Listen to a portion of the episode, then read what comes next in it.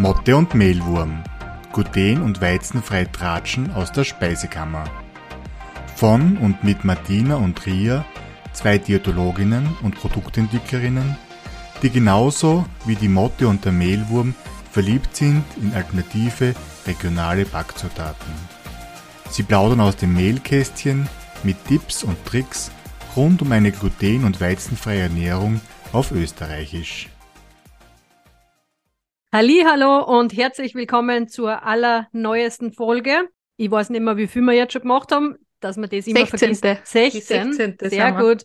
Ja, wir haben heute ein spannendes Thema. Hi Ria. Ja. Hi Martina, liebe Grüße in die Steiermark. Wie geht's dir? Ja, Aufregende das Woche wollte, heute, gewesen, das oder? wollte ich heute einmal nicht fragen, aber jetzt in dem Fall passt es eigentlich ganz gut. Es geht mir gut, voller Freude.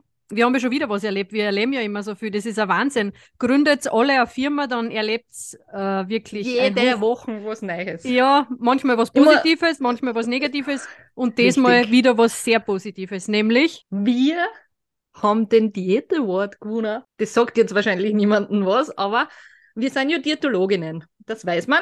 Das, Ja. Da sind wir auch sehr stolz drauf und erzählen das immer wieder. Und da gibt es jedes Jahr eine Auszeichnung für Projekte, Masterarbeiten, Bachelorarbeiten, halt einfach dieses Tun der Diätologinnen, die Umsetzung in die Praxis wird einfach ausgezeichnet. Und wir sind mit unserer Idee oder mit dem, was wir tun und leben, dieses Jahr tatsächlich prämiert worden. das ist so der Oscar unter den Diätologinnen, würde ich jetzt einmal sagen, oder?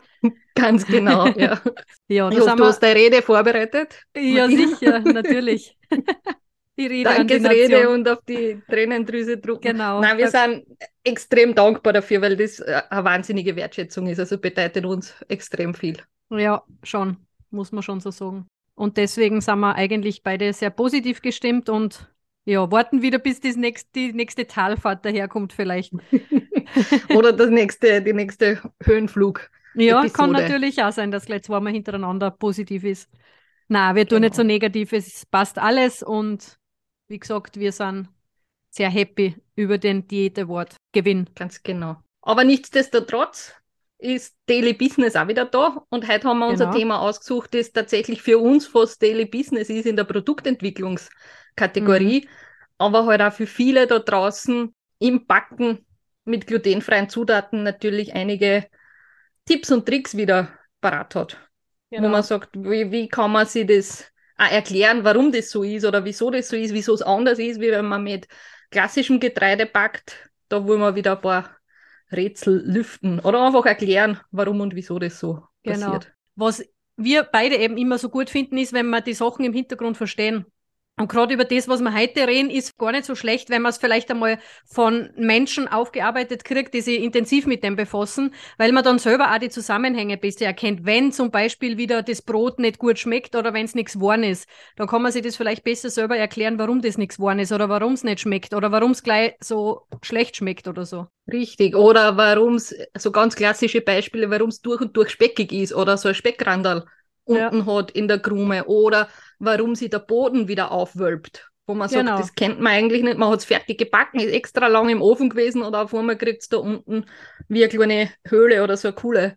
Ja. Und was Aber- da die Gründe dafür sind und warum und wieso, da wollen wir heute ein bisschen aus dem Mehlkästchen plaudern. Genau. Oder es fällt zusammen wie irgendwie so ein, ein Luftgebäude, wo man eine Nadel reinsticht und dann geht die Luft raus und es liegt da ganz K.O. Aber lange Rede, kurzer Sinn. Jetzt haben wir eine lange Einleitung gemacht. Über was reden wir denn heute überhaupt? Hm, wie ich den Titel in, in den Raum gestellt habe, vielleicht muss man so anfangen. Wir bereiten uns ja immer so vor, dass wir ein gemeinsames Dokument haben, wo jeder dann seine Ideen, was kommt man da besprechen, einmal eine klopft und da sammeln wir einfach Punkte, die wir dann besprechen wollen. Und ich habe dieses Dokument genannt, kneten oder nicht kneten, das ist hier die Frage. Und die Martina hat sich gleich gar nicht auskennt, was ich mit dem will. Ja, ich habe hab gar nicht zuordnen können, dass das unser nächstes Podcast-Thema ist. Ich habe mir gedacht, vielleicht hast du eine Datei versehentlich abgespeichert. Und dann habe ich reingeschaut und dann haben wir schon gedacht, ah, in die Richtung gehen wir dieses Mal.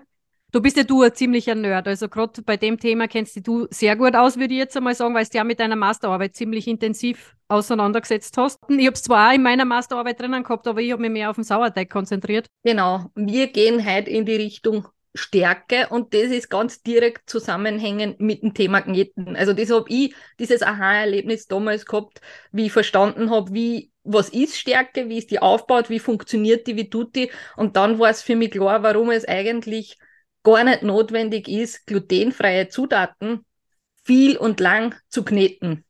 Mhm. Also das, das ist einmal die Basis, was ich da mitgenommen habe und das ist auch grundlegend, warum wir sagen, dass die Mischungen, die wir entwickelt haben, eigentlich alle von Hand zu kneten sind. Also einfach zu verrühren. Bringt natürlich auch den Vorteil, dass ich es überall hinnehmen kann auf Urlaub, wo ich keine Küchenmaschine oder keinen Mixer dabei habe und ich mir das zubereiten kann.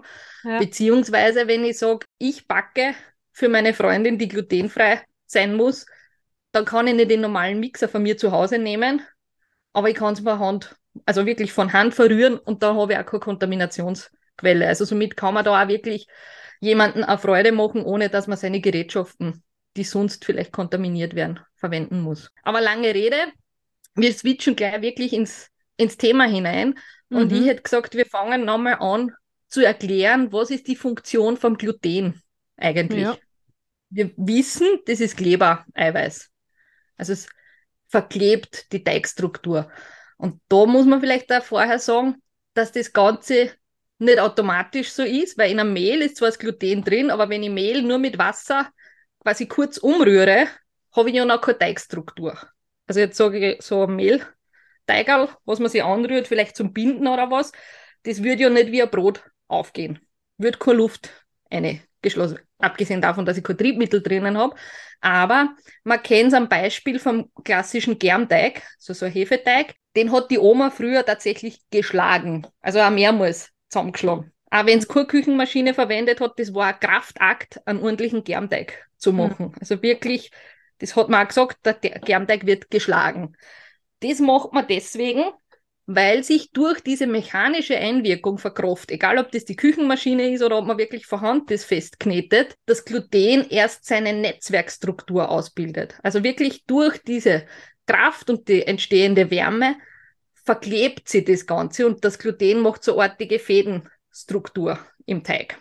Und dann kommt beim Brot oder beim Gebäck noch irgendein Triebmittel dazu, das wissen wir. Egal, ob das dann Backpulver, Hefe oder Sauerteig ist. Ich kann auch teilweise mit kohlensäurehältigem Wasser arbeiten. Das kennt man aber die Palatschinken zum Beispiel, dass man da sagt, man gibt eine Kohlensäure, also Sodawasser dazu.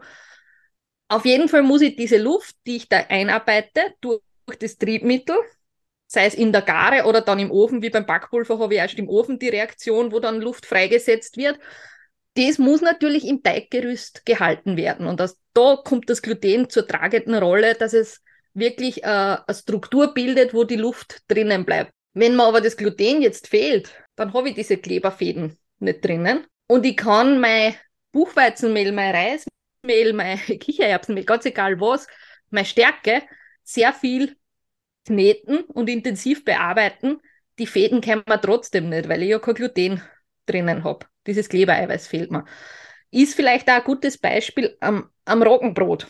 Also ein Roggen hat verhältnismäßig wenig Glutenanteil. Und da muss man dann sagen, der Roggenteig, der klassische, wird auch nicht sehr intensiv geknetet. Der wird auch gerade so viel geknetet und verrührt, bis es eine homogene Masse ist und die ist meist klebrig.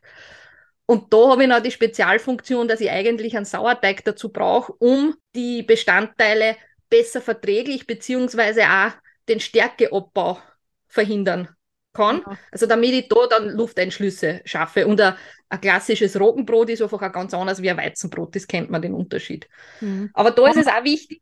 Da haben wir halt dann die Pentosane drinnen, statt Gluten. Genau, die werden aber auch erst aktiviert durchs Versäuern, also durch den pH-Wert dann relevant. Mhm. Und da gibt es auch viele verschiedene Rezepte. Das kennt man vielleicht, dieses No-Need-Bread, also Brote, die man nicht kneten muss, was man einfach verrührt bis das die Masse homogen ist und dann in den Ofen gibt und backt. Und genau das ist eigentlich der Grund, weil da kein Gluten ist, das ich aktivieren muss. Wenn man jetzt dann kein Brot backt, also kein, kein Hefegebäck oder kein Brot mit Sauerteig oder mit Backpulver, sondern in die Kuchenschiene geht, dann muss man sich tatsächlich die Frage stellen, was ist dort die Aufgabe vom Gluten? Da, da spüre ich den Ball jetzt gern dir zu, Martina, weil du bist ja unser Konditor-Profi.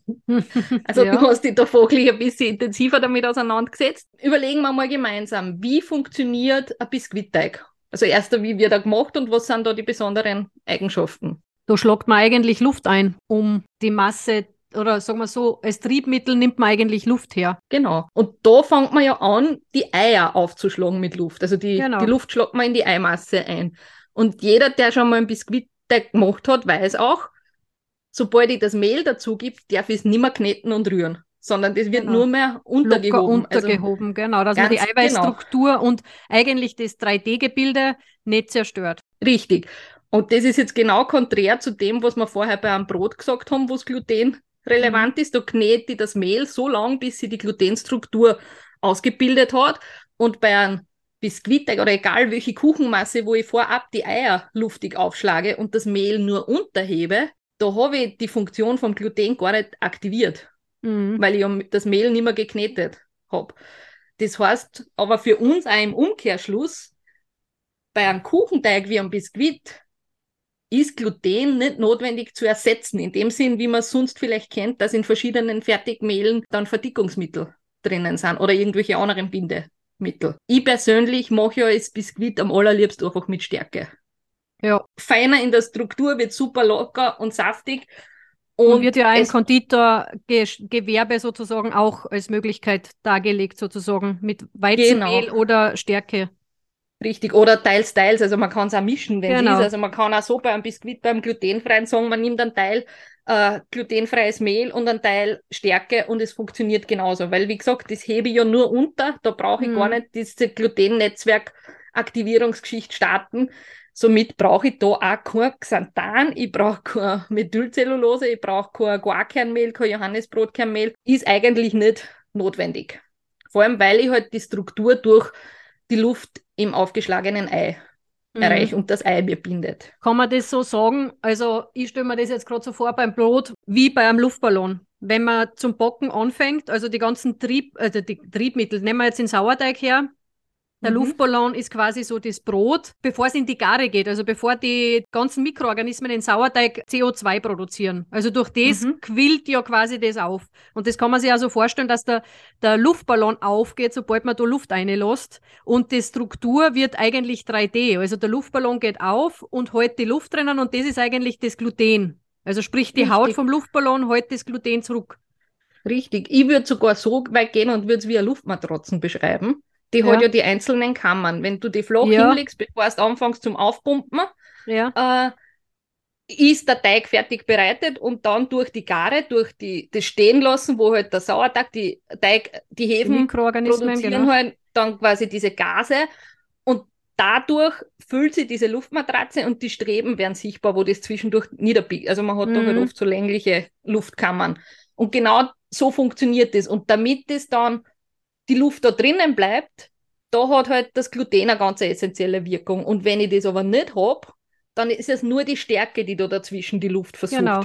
Und das ist es ja auch, was es eigentlich beim Biskuit so macht, dass man das Gerüst, was jetzt halt eigentlich, was du bei der Luftmatratzen gesagt hast, was da quasi die Stärke und das Gluten machen, ist beim Biskuit ja nicht notwendig, weil wir es da mit die Eier gemacht haben. Sprich, wir genau. haben die Eier als Gerüst, also den Luftschaum von die Eier und die Stärke lagert sich da dazwischen dann ein und verkleistert, verkleistert durchs dann. Backen sozusagen. Und darum braucht man genau. da eigentlich kein Gluten nicht. Richtig. Ist komplett und überflüssig. Da braucht man keine Mischung nicht. Für Biskuitteig kann man natürlich kaufen, aber es wäre eigentlich nicht notwendig. Also wir haben es tatsächlich eine Zeit lang hinterfragt, warum man sowas macht. Ja, absolut. Und äh, wenn man sich anschaut, eine Stärke ist halt auch weit günstiger wie eine Fertigmehlmischung mit mhm. Verdickungsmittel. Und du hast jetzt aber ein schönes Schlagwort gesagt, und zwar das Verkleistern von der Stärke. Weil Stärke, fangen wir vielleicht da nochmal ein bisschen weiter vorne an, ist ja ganz ein wesentlicher Bestandteil in jedem Getreide, egal ob klassisch oder Pseudogetreide oder sonstiges. Genau, also es, kommt in kohlenhydrathaltigen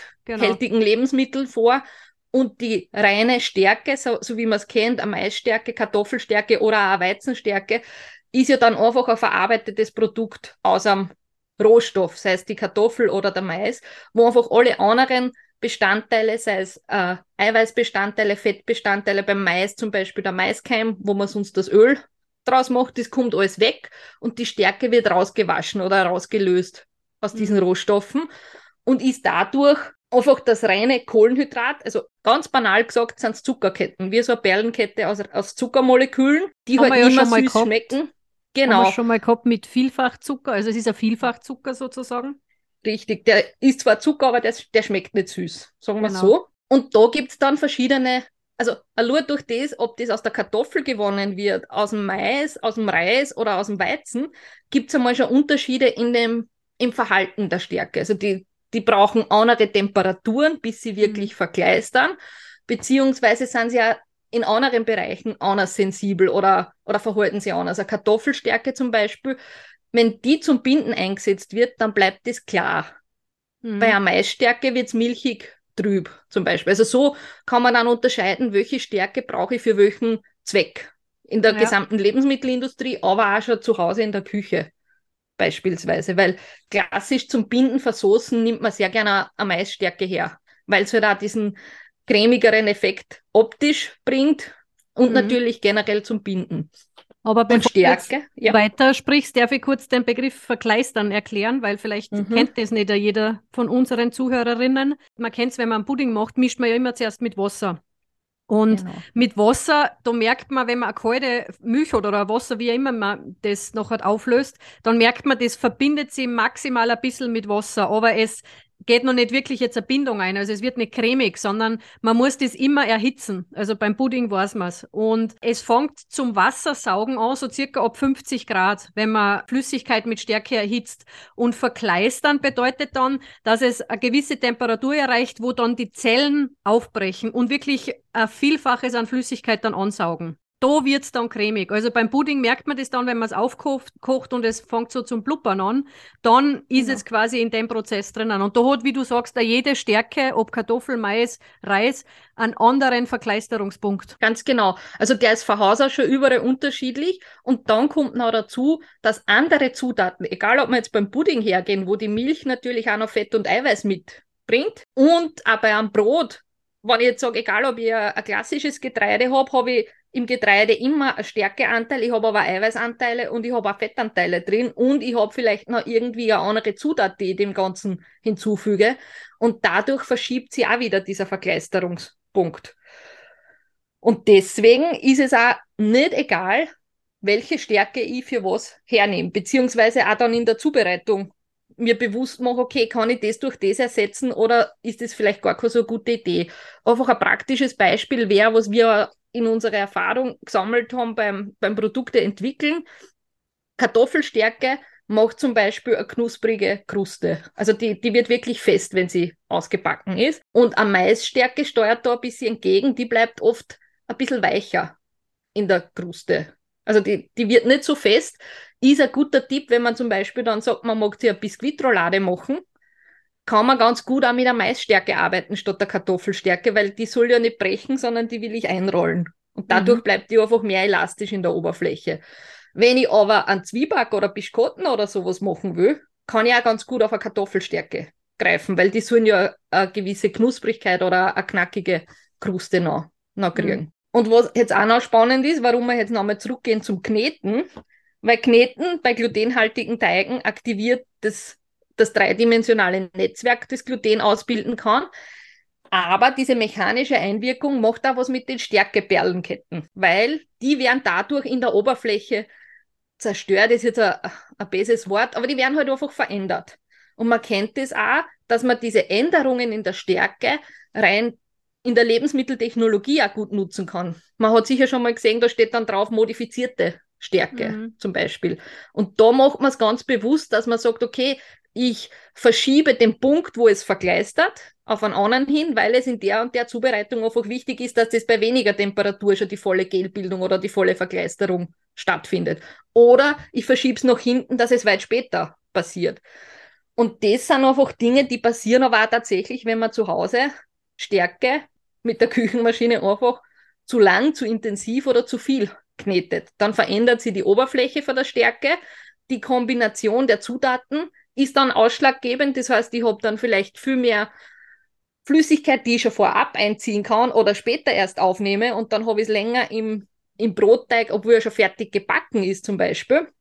Und das sind so Faktoren, die maßgeblich entscheidend sind für, für den Erfolg vom Backgut hinten noch. Mhm. Weil das kann man, glaube ich, auch sagen, dass gerade im glutenfreien Sektor die Stärke eine ganz, ganz eine essentielle Rolle spielt. Ja. Also nicht nur da, aber wenn ich jetzt ein klassisches Getreide hernehme, kann das alle Backeigenschaften mit sich vereint, wie beim Weizen zum Beispiel, wo ich Stärkeanteil drinnen habe, ich habe einen Eiweißanteil inklusive Gluten, also dem Klebereiweiß, ich habe Mikronährstoffe wie Vitamine und Mineralstoffe, die auch relevant sind dann wiederum für eine Wasserbindung zum Beispiel oder fürs Verhalten in, in sich. Und ich habe ein bisschen Fett drinnen, zwar nicht so viel wie im Maismehl zum Beispiel, aber das sind einfach Dinge, das kommt schon fix fertig, super ideal zum Backen. Mhm. Und wenn ich aber jetzt Alternative suchen muss, weil ich auf äh, glutenfreie Varianten ausweichen muss, da muss ich halt dann immer schauen, okay, was braucht es wirklich, damit ich das erreichen kann. Und in die glutenfreien Teige, wie ich schon gesagt habe, habe ich dann halt eher die Stärke oft isolierter oder in einer anderen Konstellation. Und trotzdem muss ich unterm Strich fürs Brotbacken es schaffen, dass ich das Gas aus dem Backtriebmittel, also diese Luft, in, im Teig halten kann. Und genau. das machen dann einfach die, die Stärkeperlenketten. Aber wenn ich die in der Verarbeitung zerstöre oder mhm. verändere, dann ist es halt oft so, dass es vielleicht nicht so gelingt, wie man es erwartet hat. Also zusätzlich wird ja das auch oft, immer, wir haben ja schon drüber gesprochen, oft eben mit anderen Ballaststoffen, sage ich jetzt einmal, oder mit anderen Verdickungsmitteln versucht nachzuempfinden, das Gluten. Mhm auch da, glaube ich, ist es nicht wirklich gut, wenn man das tot knetet. Ich meine, du gibst ja immer die unterschiedlichsten Anleitungen von den unterschiedlichsten Herstellern und Küchenmaschinen. Bei der Küchenmaschine drei Sekunden, keine Ahnung, mit der Geschwindigkeit mhm. und mit der anderen Küchenmaschine darf es nur fünf Sekunden. Also das ist ja ziemlich kompliziert, dass man das schafft. Richtig, also genau so ist es dort da. Die machen ja nichts anderes. Diese Verdickungsmittel sind ja dazu da, um Wasser zu binden und im Teig zu halten. Ja. Und natürlich, wenn ich die dann auch wieder in der Struktur verändere durch vieles Kneten, kann es natürlich genauso sein, dass ich dann einfach zu viel was. Das ist, ich sage jetzt mal, das ist meistens der häufigste Fall, warum das dann nicht wird oder warum es so ein Speckrandal gibt, weil einfach die Oberfläche beeinflusst ist, zum einen für die äh, Verdickungsmittel als auch von der Stärke. Und dann habe ich dort den Effekt, dass ich einfach zu viel Wasser drinnen habe und das nicht mehr verdunsten kann, weil es es halt nicht mehr hergibt. Das ist der mhm. Unterschied. Bei einem klassischen Getreide wird das Wasser wieder freigesetzt und verdampft. Ab bis zu einem gewissen Grad einfach. Und im glutenfreien Setting muss ich halt wirklich den Punkt finden, wie viel soll an Wasser drinnen bleiben, dass es locker ist, aber trotzdem nicht trocken. Und ich persönlich finde nichts unpraktischer wie das, dass man sagt, okay, aber muss ich dann eine Wissenschaft daraus machen, wie lang und wie viel ich was kneten darf? Ja. Es ist halt wirklich sehr mühsam. Weil eigentlich ist ja das meist oder das Beste, was man umsetzen kann, dass man glutenfreie Teige nicht kneten muss, also nicht stark genau. kneten muss. Das ist ja eigentlich das Einzige, was so jetzt wirklich ganz essentiell ist an Informationen. Und ist auch eine gewisse Gelinggarantie, sage ich jetzt mal. Also jetzt ja nicht für die Rezepte, die ausgetüftelt sind, auf wie du das vorher beschrieben hast, drei Sekunden so und drei Sekunden so und auf Stufe ja. fünf bis sieben und weiß ich nicht was, die, die sind ausprobiert worden, keine Frage, ja, und das, das wird so, so funktionieren. Aber wenn man sich überlegt, dass ich gar nicht viel Kneten brauche, dann brauche ich auch meinen Fokus nicht auf das hinsetzen, dass ich austüftel, wie lang und intensiv ja. muss ich was kneten, sondern ich versuche eine Zusammensetzung zu finden, die einfach durchs Glatt rühren, dass ich eine homogene Teigmasse habe dann so backstabil ist und so funktioniert, dass ich ein Endergebnis habe, das, das Lufteinschlüsse hat, das am Brot in der Struktur einfach entspricht. Genau, weil wenn man nämlich die anderen ausprobierten Rezepte, von denen du jetzt gesprochen hast, mit drei Sekunden, fünf Minuten, keine Ahnung, mit einer Küchenmaschine, da muss ich mich halt aber auch ganz exakt an das halten. Da kann ich dann Richtig. nicht irgendwie ein bisschen abweichen oder statt der Zutat nehme ich die Zutat, das ist beim glutenfreien sowieso schlecht, aber minimalste Abweichungen führen halt dann dazu, dass es meistens nichts wird. Genau. Und vielleicht noch ein Wort zur glutenfreien Weizenstärke. Mhm. Das weiß man, dass die einfach, weil wie gesagt, der Weizen, ich habe es vorher schon gesagt, hat ja nicht nur durchs Gluten super Backeigenschaften, sondern generell auch in der Stärkestruktur oder in dem, wie es halt das Weizenkorn an sich zusammengesetzt ist, hat sich ja auch bewährt. Also das wissen wir ja nicht seit gestern, sondern das ist ja schon seit Ewigkeiten wird Weizen als eines der prädestinierten Getreide für Backwaren hergenommen. Da ist es jetzt so, mittlerweile kann man natürlich ganz gut auch glutenfreie Weizenstärke herstellen. Ist halt mit einem Aufwand verbunden, dass ich sage, ich muss nicht nur die Stärke rauswaschen, sondern es wird hinten nachher nochmal separat gereinigt und es wird analysiert, dass ich wirklich unter der, der Kontaminationsgrenze liege, also dass ich wirklich da keine, kein Glutengehalt mehr drinnen ist. Aber nichtsdestotrotz gibt es halt dann auch Menschen wie mich, die auch die Weizenstärke nicht vertragen, weil ich ja mit dem Gluten an sich nicht das Problem hätte, außer das im Weizen, aber halt auch mit der Weizenstärke. Mhm.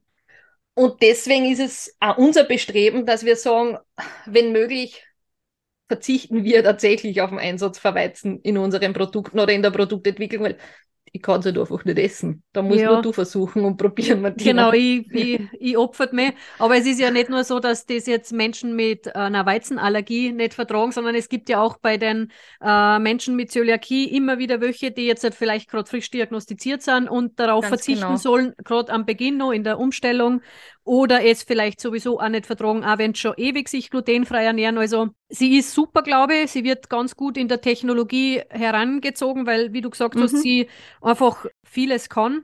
Die Maisstärke ist ähnlich übrigens von der Struktur her. Habe genau. ich da in meinen äh, äh, Aufzeichnungen, also so ziemlich ähnlich sogar. Darum funktioniert sie auch so gut wahrscheinlich. Teilweise tatsächlich problematisch. Und für jemanden, was ich immer so mitkriege mit Weizenallergie, ziemlich problematisch. In der Gastro, immer alle recht gut über glutenfrei schon Bescheid wissen. Aber mhm. wenn man jetzt sagt, okay, ich ernähre mich glutenfrei und ohne Weizenstärke, bitte, dann wird es wieder kompliziert. Richtig. Und das ist, das macht das, das macht die kleine, die kleine Personengruppe an, die an Weizenallergie leiden, Weizeneiweißallergie leiden, wahrscheinlich nur mal ein bisschen, ja, die Ernährung nur mal komplizierter, als wie wenn es jetzt halt wirklich alles ohne Weizen wäre und ohne Weizenstärke. Das ist richtig, ja, das stimmt. Das haben wir auch gesehen, das Krapfenthema in der Forschungszeit war so. Ja, Gibt genau. Momentan eigentlich noch keine Kropfen, die ohne mhm. glutenfreie Weizenstärke auskommen. Ja, stimmt. Und die Tapioca-Stärke ist da übrigens auch sehr gut, gell? Also, ja, die ist, ist vergleichbar mit der modifizierten Stärke mhm. sogar. Also das, die hat sehr besondere Eigenschaften.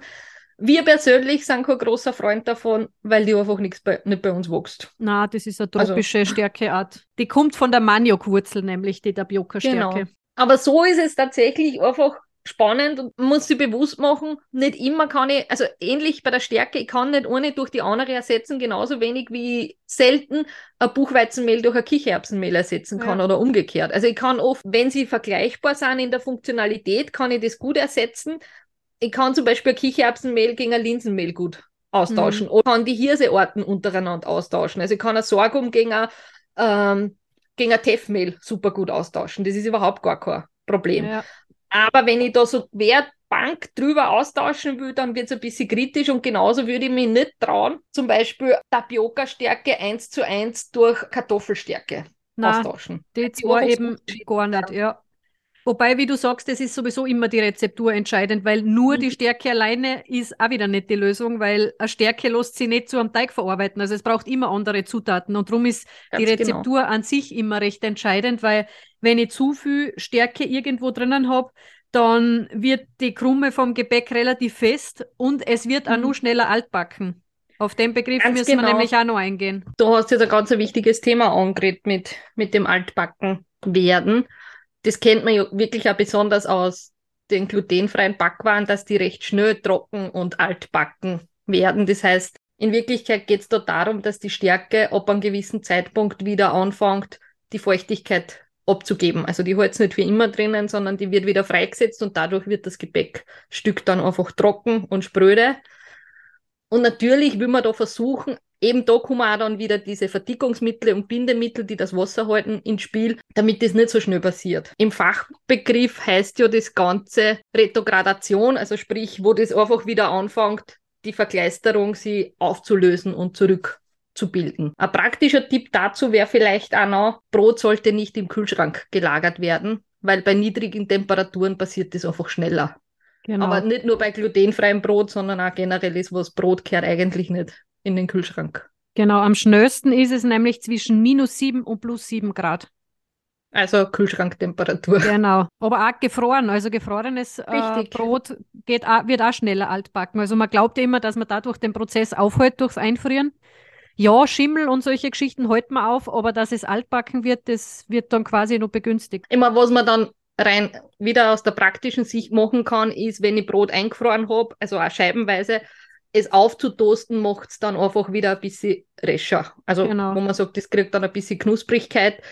Aber, na, also ich mag jetzt das Tieffrieren von Brot, fertig gebackenen Brot nicht schlecht reden oder sonstiges, ist eine super Alternative, vor allem wenn man sagt, es ist nur eine Person betroffen im Haushalt und man hat nicht immer Zeit zu backen und friert sich das vorher ein. Aber man muss sich einfach bewusst machen, es hält da das tiefgefrorene Brot nicht ewig und es erleidet tatsächlich einen Qualitätsverlust. Aber auch normales Brot. Also wie gesagt, das hat jetzt auch wieder nichts mit glutenfrei zu tun. Genau. Es gibt übrigens nur Methoden, die die äh, Stärke-Retrogradation, also das, das Ablösen des, genau ja. des Alt, ich bringe es nicht außer das Altbacken werden, nämlich verzögern können. Ganz was Essentielles, nämlich auch, das habe ich in meiner Masterarbeit natürlich wieder erhoben, nämlich der Sauerteig. Also die Sauerteigfermentation stoppt das Ganze. Aber ich habe nur Sachen gefunden, die, die man selber wahrscheinlich nicht so einsetzen wird, aber Enzyme wird die Lebensmitteltechnologie oder die Lebensmittelindustrie gerne verwenden, aber auch solche Bindemittel wieder, also die ja gern eingesetzt werden, ob das jetzt Xanthan ist oder kann auch Gelatine ja. sein theoretisch oder Agar-Agar, irgendwie was, was Gele bilden kann und eben auch Flüssigkeit Und das Wasser kann. drinnen halt, genau. genau. Und auch die. Bentosane im Roggen zum Beispiel, die machen das auch dort finde ich es ein ganz ein klasses Beispiel, weil da ist es so richtig bewusst, weil ein Roggenbrot ist oft meist feuchter wie ein normales Brot, also in ja. der Krume, und es bleibt dann länger feucht und frisch. Da ja. kommt natürlich zwei Faktoren zusammen, weil das auch zumeist mit einem Sauerteig gemacht wird. Und dann habe ich doppelt gemoppelt natürlich äh, eine längere Frische vom Brot oder längere Haltbarkeit dadurch. Genau. Und die Verpackung ist da auch noch genannt worden. Also eine optimale Verpackungsmethode auswählen. Das wird wahrscheinlich eher in der Industrie dann relevant sein, weil da muss das Brot ja länger halten. Also wenn es irgendwo im Lager ist. Genau. Und die genau. haben ja auch gute Verpackungsmethoden. Wobei das finde ich wieder ein ganz spannendes Schlagwort. Das könnten wir uns auch mal in der nächsten Folge anschauen.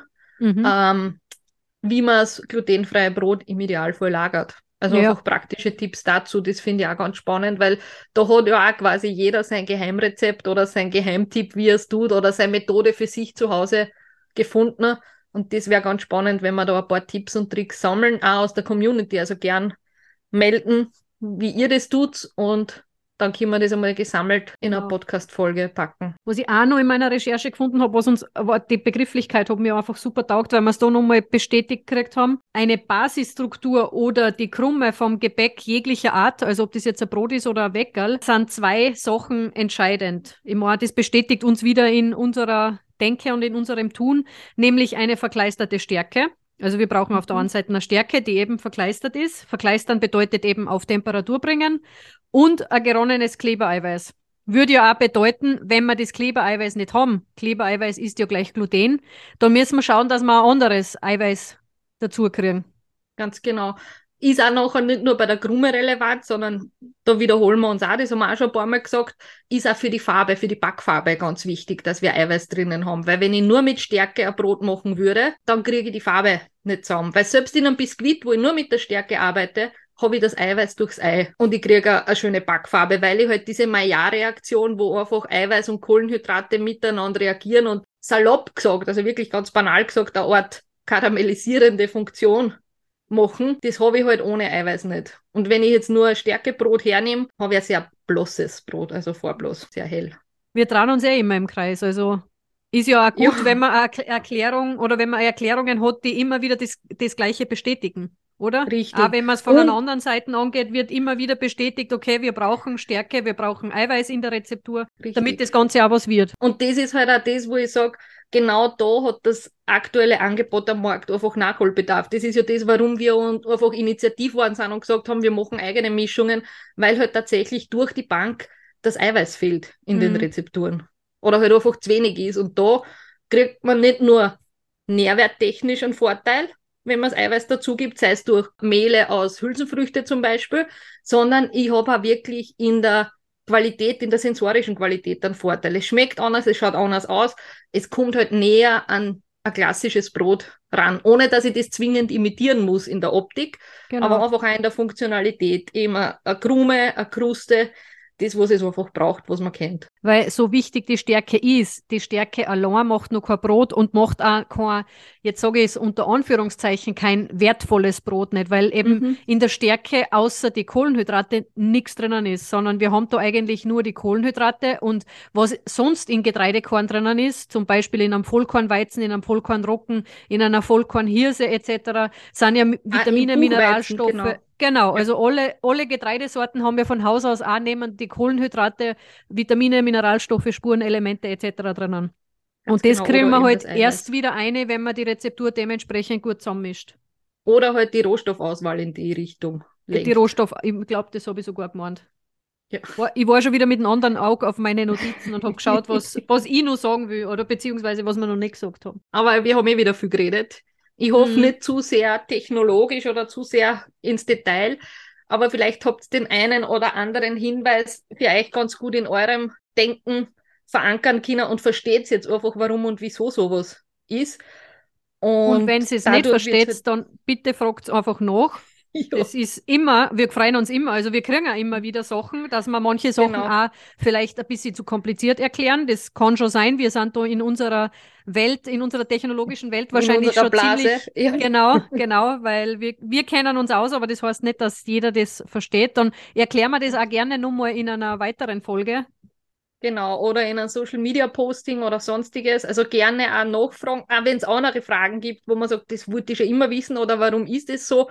Ob wir alles beantworten können, wissen wir eh nicht, aber zumindest können wir uns damit auseinandersetzen und einmal recherchieren und schauen, ob wir Fragen auf eure Fragen haben oder Antworten, Antworten auf auf- eure Fragen. genau.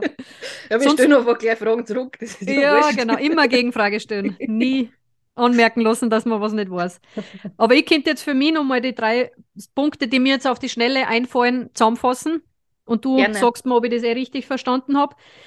Die Stärke ist essentiell im glutenfreien Backen. Das ist, glaube ich, mal ein ganz wichtiger Punkt. Haken Genau, drunter Haken sozusagen. drunter, ja, passt. Die braucht man eben für die Struktur, weil man kein Gluten nicht haben.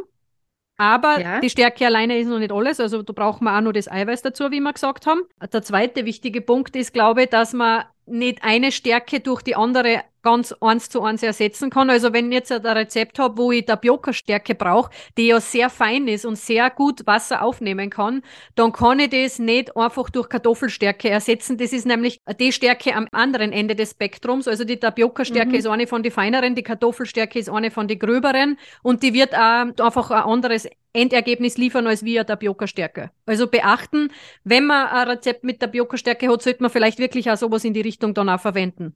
Oder, wie du das vorher gesagt hast, maximal durch eine Maisstärke vielleicht Genau. austauschen, weil die der ähnlicher ist, ja. Genau, so ist es. Genau, das habe ich eh schon gesagt. Eigentlich habe ich nur zwei Punkte, sonst habe ich da jetzt gar nichts mehr. Ich würde einen noch ansetzen, einen Punkt, und Ja. zwar glutenfrei will nicht geknetet werden. Also nicht Ja. lang und fest geknetet werden. Richtig, genau. Braucht es einfach nicht. Also Genau. das ist halt das, weil wir kein Gluten haben und das Kneten wird das erst aktivieren und wir haben es nicht drin, wozu soll man lang und fest kneten? Bringt Genau. nichts. Brot nicht Zur zu kühl Not- lagern. Das Genau, und zur. Not wirklich, wenn man sagt, man arbeitet mit einem Rezept, wo recht viel Stärke drinnen ist, die Stärke 7. Also, weil die bildet gern Klümpchen und bevor ich dann wieder lang und fest kneten muss, dass ich die Klümpchen lösen kann, du ist eine 7. Dann habe ich das Thema nicht. Dann kann ich mit drei, viermal umrühren, habe ich einen homogenen Teig. Und mir fällt jetzt da dazu gar nichts mehr ein, aber nur einen ganz einen lustigen Hinweis zum Schluss. Lustig. Ich finde ihn lustig, weil wir immer so sagen, ja, es gibt Lebensmittel, die wertvoll sind und es gibt Ernährungsweisen, die wertvoll sind, wie zum Beispiel die Paleo-Ernährung. Bin in meiner Recherche auf was gestoßen, nämlich, dass die Stärke einen essentiellen Beitrag in der Evolution geleistet hat. Paleo-Ernährung, aber nicht so, wie wir es heute verstehen, sondern die Ernährung, wie sie ursprünglich war. In der Steinzeit damals. In der Steinzeit, meint, ja. genau, Altsteinzeit, spezifizierter. Da haben wir nämlich sehr wohl schon angefangen, stärkehältige Pflanzenteile zu essen. Also Hirsearten waren da sehr beliebt. Ja, das war tatsächlich, also der Beitrag der Stärke hat uns tatsächlich in der Ernährung Das Leben gerettet, Spur- oder? Ja, Ja. genau. Also die haben uns evolutionär wirklich nach vorn geschmissen. Also nicht sagen, dass die Stärke schlecht ist oder so. Oder Weil- dass Kohlenhydrate schlecht sind. Richtig, sonst wären wir heute nicht da, wo wir sind. Ich glaube, wir können ja heute nur so großkotzig sagen, verzichten wir auf die Kohlenhydrate, weil wir einen Überfluss haben. Und da, da ist es wahrscheinlich nicht gleich äh, potenziell tödlich, wenn wir mal auf Kohlenhydrate verzichten. Dass jetzt eine Maisstärke oder Weizenstärke ist, das ist nicht essentiell, aber dass wir Kohlenhydrate essen und da ist ja auch Stärke sowieso drinnen. Das ist ein spannender Effekt, das gefällt mir wieder. Ja, gehen wir wieder positiv aus dem Ganzen raus. Ganz genau. Sehr gut. Das war's von mir. Ich hab nichts mehr. Super. Ich bin, ich bin leer an Informationen. Jetzt habe ich wirklich alles ausgegeben, was ich so gehabt habe. Na, passt perfekt. Ich glaube, es war wieder einiges dabei, was unsere Hörerinnen und Hörer vielleicht spannend finden oder für sich verwenden können. Ich würde sagen, wir freuen uns auf die nächste Folge in zwei Wochen. In zwei Wochen. Bis dahin, alles Liebe, ciao. Tschüss.